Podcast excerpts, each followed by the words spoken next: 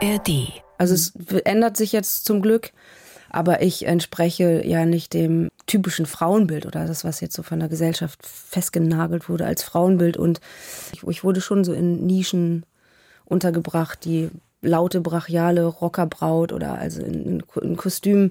Im Bereich Kostüm hingen bei mir dann auch immer so die Lederjacken und die Jeanshosen und ähm, Cowboy-Boots oder sowas. Da hat man mich gesehen, da wollte man mich auch sehen und da wollte man mich auch erstmal behalten. Aber jetzt langsam geht's los, dass sich da auf jeden Fall was tu tut, auch in dem Frauenbild und mit Gender und genau. Also ich war, glaube ich, immer so die weirde äh, Alien-Frau, die äh, Hardcore-Lesbierin, die irgendwie kokst und rumschreit, rülpst und rotzt. Viel, viel, viel Hamburg. Hamburg. Der Talk-Podcast von NDR 90,3 mit Britta Kehrhahn. Lust auf einen neuen Krimi, auf eine neue Serie? Genau das gibt's am Sonnabend im zweiten im ZDF, wobei es eher eine Mischung aus Drama und Krimi ist. Name Conti, meine zwei Gesichter. Und mit dabei eine Schauspielerin hier aus Hamburg, die, wenn man hinschaut, keinen allglatten Weg durchs Leben gegangen ist. Lana Cooper, 41 Jahre jung, ist bei uns im Podcast Viel Hamburg, zu finden auch in der ARD Mediathek. Lana, schön, dass du da bist. Moin, bitte, hallo. Lana Cooper, das ist ein ich sag's mal salopp, geiler Name. Ja. Also es könnte so, hört sich nach Hainun in Hamburg an, äh, du ziehst, äh, hast einen Revolvergürtel um und ziehst die Pistole um fünf Minuten vor zwölf. So, danach klingt es. Und da ist sie wieder, die Lana Cooper. Künst, Künstlername, echter Name? nee, tatsächlich echt. Mein Vater kommt aus England. Genau. Und Cooper ist ja da wie, äh, wie Müller. Sch Müller, Schmidt, äh, Specht. Eine Strafverteidigerin aus Hamburg, Anna Conti, und damit sind wir bei der Krimiserie, die es am Sonnabend zu sehen gibt, und eine junge Staatsanwältin kämpfen für Gerechtigkeit, jeder auf ihre Art und Weise. Ähm, in der Hauptrolle die Serie Nosbusch. Äh, Lana, erzähl uns mal ganz kurz, wenn du das irgendwie hinkriegst, äh, worum geht es da? Ja, ähm, meine Spezialität. Kurz und knapp. nee, also es geht um, ähm, genau, die, die Hamburger Anwältin ähm, Conti, die einen Fall übernimmt, äh, in dem es um einen Todesfall geht eines Babys. Äh, und die Mutter ist eine bekannte Musikerin, die, ähm, als das Kind starb, bei ihr war. Und es geht darum, hat die eigene Mutter ihr Kind umgebracht? War es ein Unfall? War es vielleicht doch nicht sie? Ähm, genau, darum geht's. Und welche Rolle spielst du? Ich spiele die Managerin. Okay, und was für ein Typ ist das, die Managerin? Die ist jetzt, äh, würde ich als nicht so sympathisch einordnen. Die ist, die ist, äh, die ist ähm, sehr äh, egoistisch und, und also der, der Sängerin geht's tatsächlich psychisch auch nicht so gut und das ignoriert sie einfach weg und ist sehr unempathisch und ähm, genau, ist sehr karrierefixiert. Gut, aber äh, so bist du nicht im wirklichen Leben, ne? Doch, doch, ich bin. Auch karrierefixiert? Ja, und ich äh, bin total unem... Nein. nee, um Gottes Willen, das ist das also gar nicht, das ist fu furchtbares Verhalten. Also das ist ja, das ist echt grausam. Nee, so bin ich gar nicht. Ich bin Ja. empathisch, sehr. Aber ich merke schon, du hast so einen guten, trockenen Humor, ne? Ja. Du bist seit Jahren dabei, hast gespielt in ARD-Serien wie Die Augenzeugen, KDW, im Tatort warst du zu sehen, im Polizeiruf, im TV-Drama Kaltfront und jetzt eben in Conti. Du hast mal in einem Interview vor, ich glaube, es waren sieben Jahre, äh, gesagt, ähm, Ehrgeiz ist bei mir eher schwach ausgeprägt. Bin kein Karrieretyp. Ja. Hat sich das geändert? Ich glaube, das immer? lag wirklich an der Erziehung. Ich bin so antiautoritär ein bisschen erzogen worden. Und bei uns gab es halt in der Familie kein, es gab einfach keinen Druck. Wurde eine Sechs geschrieben, war es okay, geht's dir aber gut mit der Sechs? Also es war alles so, Ja. ich habe ganz viel angefangen, abgebrochen und jetzt, also doch, ich bin schon ehrgeiziger geworden, würde Mhm. ich sagen. Also wenn ich wirklich etwas ähm, verfolge und ein Ziel habe, dann möchte ich da auch sehr gerne hinkommen. Da bleibe Ja. ich dann schon dran, ja. Also das macht mich jetzt neugierig und da würde ich gleich auch nochmal nachhaken. Ich möchte erst mal sagen, ähm, ich habe einen Film vergessen, Kinofilm, Fleisch ist mein Gemüse. Ähm, Oh, auch ist lange her, ja. Ja, genau. Ähm, wie ernährst du dich eigentlich? Ähm, ganz wenig Fleisch. Also ich würde mich jetzt nicht als Vegetarierin bezeichnen, weil ich Fisch auch sehr gerne mag, aber ich habe jetzt in meinem Kühlschrank kein Fleisch zum Beispiel. Ich kaufe kein Fleisch ein. Also Kost- wenn, wenn dann auch, wenn weißes Fleisch. Okay. Und kochst du selber oder Ich koche, ja, kochst du gerne? ja. Auch für mich ganz alleine zu Hause. Wenn du mitten im Film bist, ist wahrscheinlich schwierig, ne, sich da so ausgewogen zu ernähren oder kriegt ihr das gut hin? Ah, das ist eh, das Thema Essen ist ja eh immer schwierig, weil Film, also Drehen besteht all, aus hauptsächlich Warten und da ist es eh nicht so gut, wenn man sich da so den Wanst vollhaut. Mhm. Ähm, weil man ja gar nicht richtig verdauen kann, weil man sich einfach nicht bewegt, so. Aber also das ist viel, viel besser geworden. Ist super. Ganz viel tolles vegetarisches Essen. Dann wollen wir jetzt mal auf die kleine Lara nachgucken, äh, die anti-autoritär erzogen wurde. Du hast es eben selber gesagt. Du bist aufgewachsen in Barmbek. Wie sehr hängst du an diesem Stadtteil? Äh, ich bin wahnsinnig nostalgisch und immer wenn ich da bin, fange ich fast an zu heulen. Also es ist wirklich so eine Oh ja, es macht mich fertig. Auch wie sich das alles verändert hat. Also das ist natürlich dann auch immer so ein Zeichen dafür, dass man echt alt wird.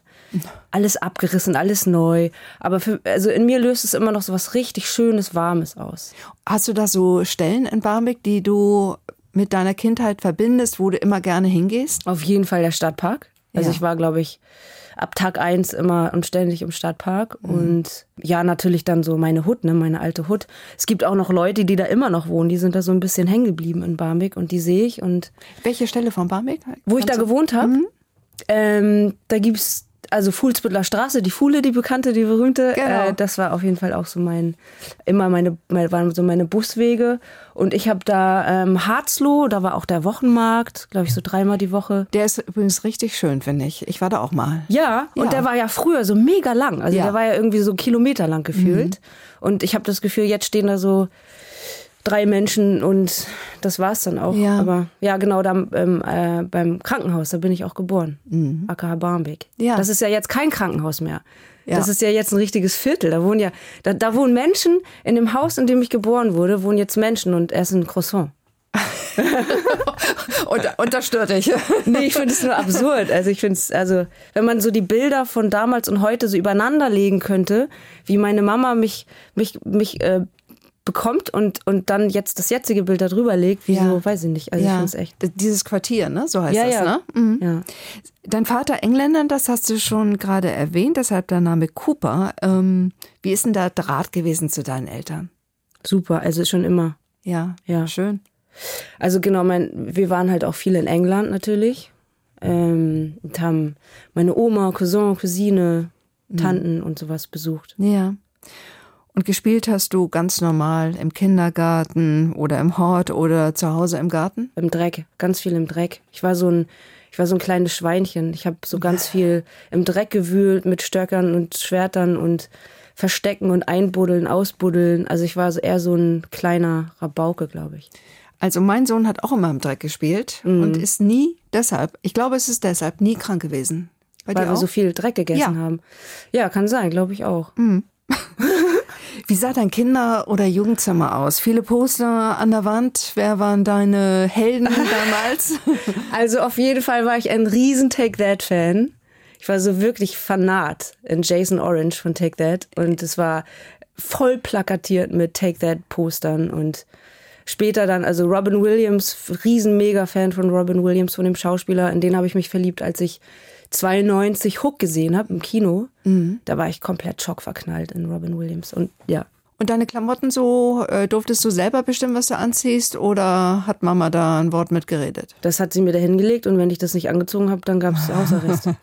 nein, nein, natürlich nicht. Ich hab, konnte immer und überall alles anziehen, was ich wollte. Also natürlich nicht, äh, das kann ich nicht so stehen lassen, weil ich ganz viele kenne, die durften als sie Kind waren, ja, das stimmt. nicht anziehen, was die mussten Lackschuhe sonntags anziehen oder, ja. und, und, Kleidchen und sowas, ne?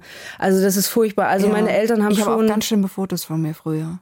Mit den Klamotten, die du nicht oh, anziehen wolltest. Lackschuhe. Und, und geweint hast danach. Und, oh nee, Gott. geweint habe ich nicht. Ich habe mir nur geschworen. Ich hatte keinen Bock auf Stress und mm. habe geschworen wenn ich mal ein Kind habe, der darf anziehen, was er will. Und jetzt, oh nein, manchmal ertappe ich mich dann selber, dass ich sage, ey, was hast du denn an heute? Oh und dann, und dann, ja, und dann ja. hasse ich das, was ich sage. Ja.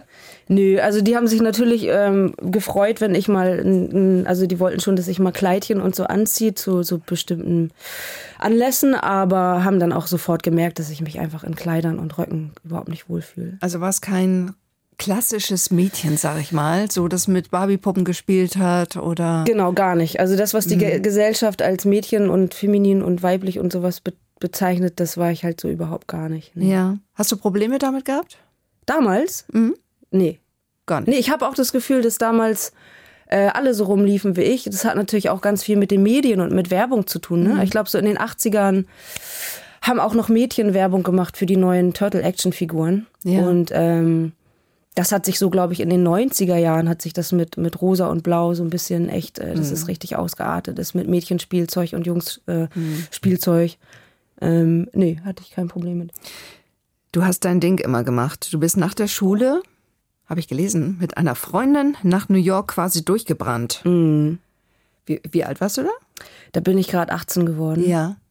Ja. Und einfach abgehauen oder wenigstens Bescheid gesagt? Ähm, nee, also wir waren, genau, ähm, wir haben gesagt, wir machen Urlaub, ja. drei Monate. Und wollten dann eigentlich aber da planen, ähm, wie wir, also wir wollten uns erkundigen, wo gibt es gefälschte Ausweise, wie teuer ist das überhaupt auf dem Schwarzmarkt und wo kann man arbeiten ohne Aufenthaltsgenehmigung. Und ja, das war total, äh, das ist natürlich in die Hose gegangen. Ja. Aber ja, das war eine ganz tolle Zeit. New York. New York, genau. Diese äh, Stadt prägt dann ja auch irgendwie 99. ein bisschen, ne? Also wenn man da ist, äh, ich finde es toll. Also ich war da und es hat mich total fasziniert, die Stadt. Ich war überrascht übrigens, wie viel man da zu Fuß machen kann, ne? Habt ihr auch gemacht? Ja. Mhm. Ja, Wahnsinn. Hat die mhm. Stadt dich irgendwie geprägt? Total. Also alles, was, was da auch passiert ist in dieser Stadt. Also wir waren ja wirklich wie so wir sind da, wo wir untergekommen sind, rausgeflogen. Dann saßen wir auf der Straße. Wir haben auch mal eine Nacht im Central Park übernachtet, sind mit irgendwelchen wildfremden Menschen mitgegangen, haben dann irgendwann bei einem geschlafen, so Musical-Darsteller, dann bei seiner Mama. Also das war wirklich komplett durchgeknallt und das hat mich auf jeden Fall ähm, äh, wach, wach gemacht in vielen Situationen und selbstständig gemacht. Und also 99 war natürlich, das war ein anderes New York als jetzt. Ne? Mhm. Das mhm. war wirklich, also, ja. das war wirklich noch Brooklyn, Harlem, Queens und äh, Manhattan und jetzt ist ja alles auch so wahnsinnig gentrifiziert. Ich glaube, man kann sich heutzutage gar nicht mehr leisten, äh, in Manhattan zu wohnen. Mhm. Und es wird jetzt, jetzt gerade ähm, wurde äh, New York als teuerste Stadt der Welt gekürt. Ja. Oder wie, äh, genau. Irgendwann war dann New York vorbei. Du bist zurück nach Hamburg gekommen. Mhm. Hast die höhere Handelsschule und Schule für Sozialpädagogik besucht? Du hast es abgebrochen. Ja, alles abgebrochen. Alles abgebrochen. Außer die. Äh, kein, kein, glatten Weg gegangen. Genau. also zu, zu, Ende gemacht habe ich nur Fachoberschule für Gestaltung. Okay. Da habe ich mein Fachabitur gemacht. Ja. Also hast ein bisschen gebraucht, um deinen Weg zu finden. Total. Ich wusste mhm. überhaupt, ich war so desorientiert. Tierärztin, Polizistin, äh, Umweltaktivistin bei Greenpeace. Ähm, ich glaube, auf dieser höheren Hand für Wirtschaftslehre war ich, weil ich kurz mal Reiseverkehrskauffrau werden wollte. Also, und dann wollte ich natürlich auch kurz Erzieherin werden, weil meine Mama das war. Also komplett, ähm, ja. Und deine so Eltern haben das aber so hingenommen. Ja, total. Und also die waren so, ach Mensch, ja, dann ist es das halt nicht. Ja. Überleg doch mal, was du jetzt machen kannst. Und immer an dich geglaubt. Du warst immer schon eine Film- und Theaterverrückte. Wo hat es dich hingezogen? Wo bist du gerne hingegangen hier in Hamburg? Ich war im Schauspielhaus und da war ich viel. Dann habe ich da angefangen, Theater zu spielen. Auf der Jugendbühne, ne? Genau, in diesen mhm. Jugendgruppen. Und, und dann war ich einfach ständig da. Wir hatten dann den Code, womit wir dann auch in die Aufführung kamen, umsonst, haben uns da immer reingeschlichen und ähm, haben uns da die ganzen Theaterstücke angeschaut. ja. ja. Erzähl mal bitte von der Ausbildung, weil die wenigsten wissen, was da eigentlich abgeht. Also du kommst dahin ähm, zum Schauspielhaus und sagst so, ich möchte jetzt hier alles lernen. Was genau lernt man da? Mhm. Also das ist keine Ausbildung, das sind eher so Theatergruppen, die für ein Stück proben und dann kann es entweder geschrieben sein oder improvisiert werden und man kreiert es selber. Das geht dann ganz normal auch sechs Wochen, probt man und dann gibt es zwei Aufführungen, damals noch im Cinema, das war im Steindamm. Ja. Ähm, weiß gar nicht, wo jetzt. Den Malersaal gab es ja auch noch. Und der Tom Stromberg, der war in der Zeit der Intendant, ja. der hat dann auch ähm, tatsächlich manchmal Stücke übernommen ins richtige Programm. Also es ja, war super. für uns natürlich total aufregend, weil wir da auch ein bisschen Geld verdient haben und dann ja, mehrere Male aufgetreten sind mit dem Stück dann. Und bist du da schon positiv aufgefallen, dass jemand zu dir gesagt hat, du, aus dir wird mal was? Wow. Oh mein Gott, ich mache aus dir einen Riesenstar. ja, Komplimente habe ich schon bekommen. Aber ich bin auch da bei, dem ganz, bei den ganzen Vorsprechen immer wieder gescheitert. Also es war jetzt nicht Warum? da auch jetzt schon wieder kein glatter Durchmarsch. Weil aus Gründen. Also es ist ja immer, man ist ja dann immer so abhängig von Menschen, die dann entscheiden, ob man gut genug ist oder nicht. Das ist dann ja auch ganz oft einfach Geschmackssache. Und ich habe halt deren Geschmack nicht erfüllt mhm. oder bin da irgendwie immer auch mal eine Runde weitergekommen oder so, aber und dann hatte ich keinen Bock mehr auf staatliche Schulen und Vorsprechen und habe mich dann auch verliebt und dachte, ach, ich bleibe jetzt in Hamburg und spreche vor an einer privaten Schule und die sind da so, glaube ich, so ein bisschen offener. Und wie lange warst du da? Oh, also ich habe nach eineinhalb Jahren gab es so eine Zwischenprüfung, die wollte ich tatsächlich dann für mein Ego noch bestehen. Da, da hatte ich dann doch Ehrgeiz mhm. und habe danach dann abgebrochen. Mhm. Sag mal deine erste Rolle, die du bekommen hast. Was war das? Die aller, aller, allererste mhm. Rolle. Ich glaube, das waren Kurzfilme, äh, die ich gedreht habe mit den Leuten aus der HFBK. Hochschule für Bildende Kunst hier mhm. in Hamburg, genau. Mhm. Ja. Und da wurde ich dann auch so rumgereicht. Die sind ja dann auch so ein bisschen bequem wahrscheinlich gewesen und dachten, ach, die war ja interessant, die besetze ich bei mir auch, aber bei mir auch. Und ja. das war dann so. Mhm. Dann hattest du das wieder abgebrochen und hattest du eigentlich dann irgendwann schon mal abgeschlossen mit der Schauspielerei? Ja, mhm. genau, habe ich. Und was wolltest du zu dem Zeitpunkt werden? Ich finde es spannend. Ich mag, ich mag keine allglatten Wege. Ich finde es immer toll, wenn Leute so viele Schnörkel, viele Umwege nehmen. Ja. Deshalb frage ich auch so nach. Ah ja. Also ich habe auf der Schauspielschule äh, gemerkt, dass, dass äh, äh erstens äh, das Theaterspielen nicht mehr so, also dass ich einfach dafür nicht mehr so brenne. Für mich war früher immer Schauspiel, Theater, ganz klar. Also Filmschauspiel war für mich so, ja, das ist so rechts, links gucken, Gänge, Blicke und kann man gar nicht vergleichen. Die wahre Kunst, Schauspielkunst die findet auf der Bühne statt. Und das hat sich auf dieser Schauspielschule, hat sich das komplett äh, geändert für mich. Also es war jetzt war überhaupt gar nicht mehr so. Ich habe gemerkt, dass man das einfach gar nicht vergleichen kann. So, das war genau Punkt eins. Punkt zwei ist, dass ich äh, während der Drehs mit den ähm, StudentInnen einfach gemerkt habe, dass mich das Filme machen sehr interessiert. Also dass da so ein Brennen losging für Drehbuchschreiben, für Kameraführung und auf Kameraauflösung, Lichtsetzung und Regie, so, das, das mhm. hat mich dann auf einmal so interessiert. Dann. Und das hast du dann auch äh, gemacht weiter? Genau, dann habe ich meine mhm. eigenen Filme gemacht. Ja. Zu unserem Podcast gehört, äh, dass Menschen, ganz normale Menschen hier aus unserer Stadt Fragen stellen können an unseren Gast, also heute an dich. Und ähm, ich finde, wir hören uns mal drei Fragen an und starten wir mit Frage Nummer eins. Oh yeah. Hallo Lana, ich bin Wolfgang Lemmle aus Bramfeld. Ja, wie macht man als Schauspielerin auf sich aufmerksam? Beziehungsweise wie sticht man aus der Masse hervor? Drängt man sich immer vor die Kameras oder rückt man Regisseuren auf den Leib? Oh. okay, der junge Herr geht ja jetzt erstmal schon mal davon aus, dass man vor der Kamera steht und eine, eine äh, sozusagen schon besetzt wurde. Ich glaube, ich glaube, also ich würde das eher auf, also okay, nee, erstmal auf seine Frage bezogen. Ähm, man stellt sich nicht oder schiebt sich nicht einfach vor die Kamera während des Drehs. Äh, und im besten Falle belagert man auch nicht die RegisseurInnen. Die wollen ja auch arbeiten oder so. Aber ähm, genau, also während des Drehs ist man einfach respektvoll, geht respektvoll mit den MitspielerInnen und mit dem Team um und spielt sich da im besten Falle nicht in den Vordergrund, wenn es nicht so gedacht ist. Und aber sonst so allgemein in, in, in dieser SchauspielerInnenwelt ist es, ist es ja, also da überhaupt erstmal äh, eine Schauspielagentur zu bekommen ist, das ist ja dann erstmal so die erste Hürde. Und da geht's ja dann schon irgendwie darum zu denken, dass man, dass man hervorstechen muss, muss man ja dann auch in dem Fall. Und dann hat man eine Agentur und dann gibt es, dann geht's im besten Falle los mit Castings und dann aber auch erstmal das Casting bekommen und besetzt werden. Das ist ein ähm, echt müßiger Weg. Also ich, wie gesagt, ich bin, ich habe das Interesse damals verloren an Schauspiel, aber ich bin dann ja irgendwann auch wieder reingerutscht und ähm, habe das jetzt auch alles durch. So einfach. Wenn du bei so einer Agentur bist, das interessiert mich. Ja. Ähm, bist du dann auch in so Schubladen drin nach dem Motto? Also die Lana, das ist keine Frau, ähm, die eine glückliche Mama darstellt und Kuchen backt, sondern die eher ein bisschen wilder ist. Ähm, ist das so? Total.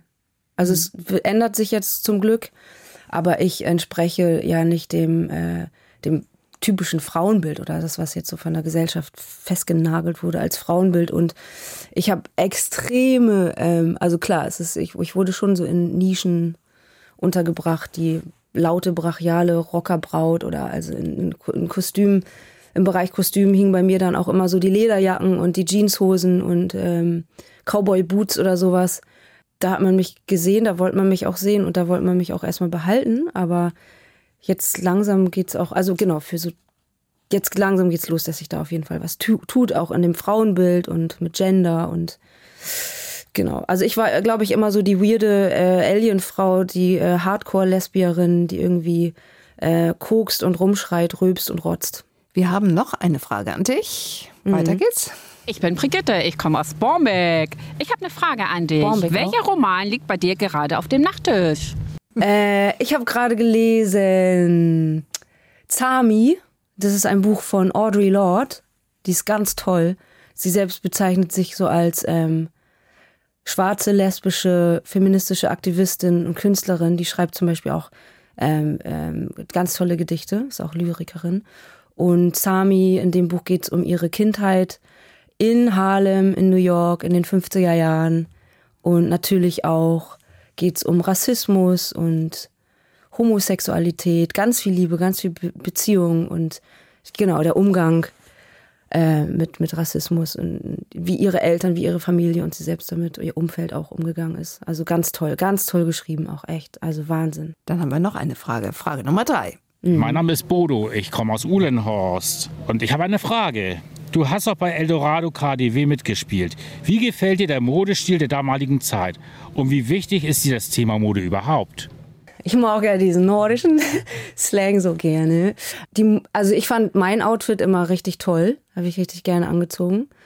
Was für eins? äh, so eine so eine äh, Lederhose und so so Hemden, alles ja alles sehr entspannt. Da würde ich jetzt, also ich mag die Mode. Ich wäre dann aber eher so eine Anzugträgerin in der Zeit gewesen. So eher so Marlene Dietrich, Hildegard Knie. Äh, du spielst generell, glaube ich, ziemlich authentisch, ne? Ja, Also kannst dich nicht, äh, also deine Persönlichkeit, die du bist außerhalb der Rolle, bringst du mit in deine Rollen ein?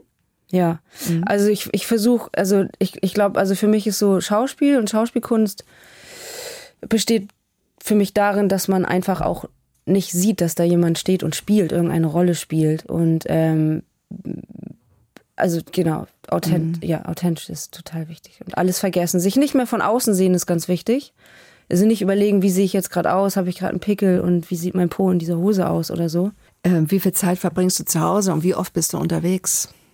Ähm, ach, das kommt drauf an, wie, wie viel ich drehe. So manchmal, also ich war jetzt so gerade drei Monate am Stück nur am Drehen, hauptsächlich in München. Und ähm, wenn ich dann nach Hause komme, bin ich auch manchmal einfach tagelang nur zu Hause, Ja. alleine und spiele Playstation oder lese oder gucke mir irgendeine Serie oder einen Film an. Und Wo wohnst du? ich wohne ähm, Eimsbüttel ist das. Das ist aber so ein bisschen die Grenze zwischen Schanze und Eimsbüttel. Ja, irgendwie passt du da gut hin, oder? Ich glaube auch. Ja, was Also ich habe lange in, in, der- in der Schanze und St. Pauli und so die Ecke gewohnt, aber das ist ja jetzt auch nicht mehr so wie früher, ne? Ja, beschreib mal so aus deiner Sicht was Cooles. Cool ist, dass es ähm, schanzennah ist, hafennah ist, St. Pauli nah ist, Altona nah ist, aber auch in die andere Richtung. Planten und Blumen. Also es, ich, ich mag es einfach, es ist, es ist so ein Mittel, also es ist auf jeden Fall entspannter als die Schanze oder St. Pauli, aber es ist halt auch nicht so komplett ruhig. Also wir haben auch schon so Kneipen und Cafés. Ja, was magst du sonst gerne an Hamburg? Wo gehst du sonst gerne hin? Schon Hafen oft. So Falkensteiner Ufer. Mi- Lieber als Alster. Ja, also Alster, da geht man halt dann so rum, einmal rum. Und ich hab, ich bin schon eher so Elbe-Typ. Was und wen spielst du am liebsten? Also wenn es jetzt eine Rolle gibt, Ja. die du dir wünschen könntest oder ausdenken könntest, was würdest du machen? Ja. Wahrscheinlich wäre das ein Fantasy- oder Science-Fiction-Film. Und so, die Figur wäre schon eigenartig und so ein bisschen, ja, also, also schon so ein bisschen weiter weg von mir. Also nicht, nicht so dieses, so wie ich so bin, spielen, sondern so, so ein bisschen weiter weg. Und Fantasy und Science Fiction wäre für mich schon ganz toll. Aber Tragikomödie finde ich auch super. Das ist eh so mein Lieblingsgenre. Okay. Tragikomödie. Ja. Wird, wird ja hier in Deutschland so ein bisschen vernachlässigt. Ein bisschen haben wir ja schon über das Filmgeschäft gesprochen, hast du schon mal ein bisschen erzählt. Aber wie ist das jetzt wirklich? Intrigant, egozentrisch oder dann letztendlich doch in Ordnung? Das Business? Mhm. Nee, das ist hart. Kannst du es beschreiben? Also das ist so, also erstens neue Stoffe ähm, werden oftmals nicht gefördert. Das heißt irgendwas, was irgendwie so eigenartiger ist, Tragikomödien oder ähm, irgendwas Skurrileres wird nicht besetzt, äh, gefördert. Und auch in der Besetzung werden kommen dann einfach die ganz tollen SchauspielerInnen, die so toll sind, die kommen gar nicht zum Zug. Also Okay. die, da ist, das ist nicht so, dass der Creative Part irgendwie Regie und Drehbuch äh, sich, sich irgendwelche schönen, tollen Neuentdeckungen aussucht ähm, in der Schauspielwelt und die dann besetzt und denen eine Chance gibt, sondern es werden leider immer wieder ganz oft die gleichen Gesichter besetzt. So, das ist schon traurig und das ist hart. Es macht mich auch, ich bin richtig frustriert. Wir, wir können jetzt, könnten jetzt, glaube ich, noch vier Stunden darüber reden. Du hast jetzt eine Rolle in der neuen ZDF-Krimiserie Conti, meine zwei Gesichter. Ähm, das ist jetzt keine Hauptrolle. Würdest du denn gerne mal eine Hauptrolle spielen?